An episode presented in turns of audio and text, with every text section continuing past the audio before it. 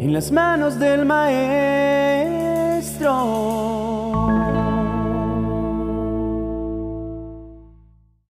Y mientras me encontraba sumergido en estos pensamientos, me di cuenta de que los milagros no están condicionados a una cierta cantidad de tiempo en la fe o a una perfecta forma de vivir.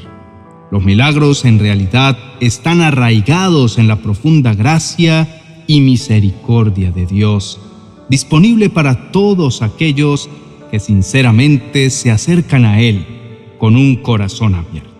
Reflexioné en la historia bíblica del Hijo Pródigo, quien después de haber desperdiciado su herencia y vivido una vida desenfrenada, decidió regresar a su padre, y su padre, al verlo de lejos, corrió hacia él, lo abrazó y celebró. El padre no esperó a que su hijo tuviera años de rectitud antes de bendecirlo o mostrarle su amor. Simplemente lo amó en su estado actual.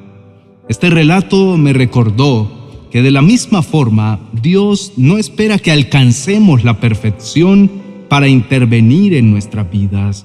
No espera que tengamos todas las respuestas o que tengamos todo resuelto.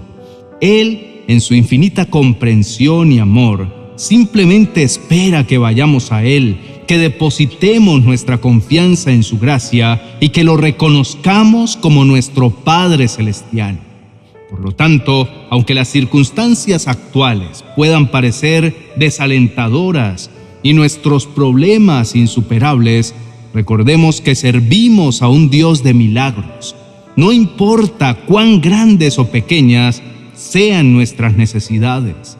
Él está listo y dispuesto a actuar en nuestro favor, no porque hayamos alcanzado algún nivel espiritual elevado, sino porque somos sus hijos amados.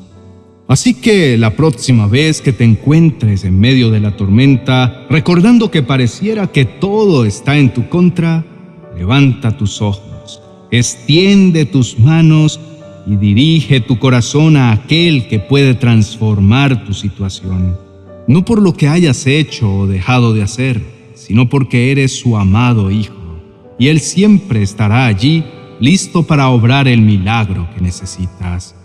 Bueno, pues la palabra de Dios nos recuerda en Filipenses capítulo 4, verso 19, así que mi Dios les proveerá de todo lo que necesiten conforme a las gloriosas riquezas que tienen en Cristo Jesús. Cuando conocí a Jesucristo, pensaba que para ser digno de ese llamado, debía hacer tantas cosas para alcanzarlo, para estar cerca de Él, que implicaría dejar la vida que llevaba y dedicarme a hacer no sé qué cosas, y que entonces se me notara que ahora formaba parte de los herederos del reino de los cielos. He aprendido que Dios usa personas para hacernos llegar la provisión, que nunca se ha visto que se abra el cielo y que desde allá caiga lo que estamos necesitando y podamos decir entonces que hemos recibido la provisión sobrenatural. Yo he experimentado ese milagro. He visto cómo a través de personas que jamás imaginamos, Dios trae la bendición a nuestro hogar. Sé lo que es en medio de la necesidad poder tener las cuentas al día, pagar el semestre en la universidad y que en nuestra alacena haya alimento. Al meditar sobre estas verdades, es evidente que el camino hacia la provisión, paz y reposo que ansiamos no se encuentra en nuestras capacidades humanas, sino en una fe firme y decidida en Dios. Es una fe que trasciende lo que nuestros ojos pueden ver o lo que nuestras mentes pueden comprender. Es una fe que no se desvanece ante las adversidades, sino que se fortalece y se arraiga aún más en las promesas de Dios. En esos momentos de duda, cuando el enemigo intenta sembrar pensamientos de derrota, miedo y preocupación, es crucial recordar las incontables veces que Dios ha actuado en nuestro favor pues cada testimonio en nuestras vidas, cada victoria pasada es una muestra del poder y la fidelidad de Dios. Estas experiencias sirven como monumentos que nos recuerdan que no estamos solos, y que el mismo Dios que nos ha sostenido en el pasado lo hará nuevamente. Es más, cuando enfrentamos desafíos y nos encontramos en medio de la tormenta, es precisamente ahí donde nuestra fe tiene la oportunidad de brillar con más intensidad, al resistir la tentación de dejarnos llevar por el temor y en su lugar optar por aferrarnos a las promesas de Dios.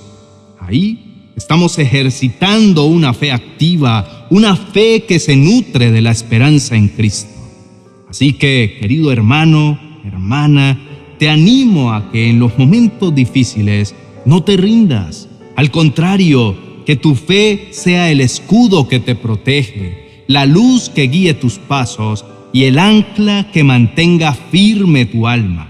Y recuerda siempre que el Dios Todopoderoso que nos prometió nunca dejarnos ni desampararnos, está a nuestro lado, esperando con brazos abiertos para que corramos hacia Él y experimentemos su amor inagotable, su paz incomparable y su provisión sobrenatural.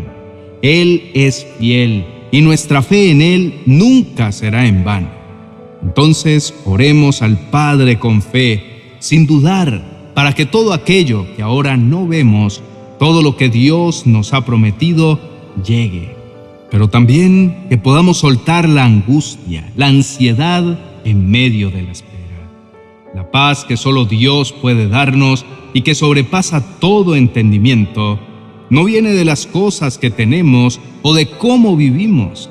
Ella viene de vivir la palabra de Dios. Es tiempo de reconocer la soberanía de Dios y comprender su naturaleza. Es tiempo de poder experimentar su amor, ese que fortalece nuestra fe. ¿Hay esperanza? Sí, hay esperanza. Por fe en Cristo Jesús. Oremos. Amado Padre Celestial, te damos gracias por todo tu amor y tu cuidado. Ponemos en tus manos todas nuestras necesidades y confiamos en que eres un Padre bueno cuya misericordia ya fue renovada para nosotros en esta mañana y descansamos sabiendo que en tu nombre poderoso nunca nada nos faltará. Gracias Señor por todas las gloriosas riquezas que nos has dado por medio de Cristo Jesús. Eres poderoso y nos das la confianza de descansar en tu incomparable amor. Hoy escogemos descansar en tu perfecta voluntad creemos en tu palabra y declaramos que por el poder de nuestro Señor Jesucristo suplirás todas nuestras necesidades. Cristo es completamente igual a Dios y reina sobre todos los espíritus que tienen poder y autoridad. A ustedes no le falta nada, pues están unidos a Cristo. Gracias, Padre, porque aunque no veamos aún esos milagros, Sabemos que estás obrando a nuestro favor. Hoy decidimos confiar en tus promesas. Descansamos en el amor de tu amado Hijo, nuestro Señor Jesucristo, quien vive y reina para siempre. Gracias Señor, porque al creer en Jesús, podemos mantener firme la esperanza de que a través de Él nos mantenemos unidos a tu amor y que la provisión sobrenatural llega sobre nuestra vida. Alabado sea el Dios y Padre de nuestro Señor Jesucristo, pues Él es el Padre que nos tiene compasión y el Dios que siempre nos consuela. Él nos consuela en todos nuestros sufrimientos para que nosotros podamos consolar también a los que sufren, dándoles el mismo consuelo que Él nos ha dado a nosotros. Señor, enséñanos a hacer tu voluntad, porque tú eres nuestro Dios que tu buen espíritu nos guíe por terrenos sin obstáculos.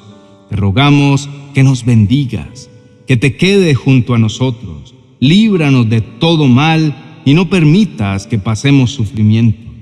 Y ahora, Señor, tomamos esta promesa que nos has dado a través de Salmos capítulo 37, versos 18 y 19, y la declaramos a diario con nuestra boca, creyéndola en nuestro corazón porque tu palabra se cumple en nuestra vida.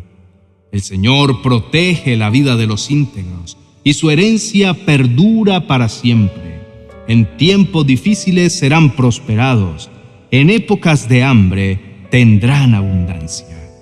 Hemos orado al Padre en el nombre de nuestro Señor Jesucristo y con la presencia de tu Espíritu Santo en medio de nosotros. Bendiciones. Ya está listo tu devocional para el 2024, una guía espiritual y práctica que te acompañará todos los días de este año. 366 devocionales para edificar tu vida y tu hogar en las manos de Dios. Cada uno de estos devocionales incluye una reflexión, una oración y una frase aplicable a la vida cotidiana y ofrece una estructura sólida para el crecimiento personal y espiritual a lo largo del año. Cada devocional cuenta con un código QR que al escanearlo con tu celular te llevará a enseñanzas más extensas sobre el tema del día en uno de mis canales de YouTube. Adquiérelo en mi biblioteca virtual de amazon.com.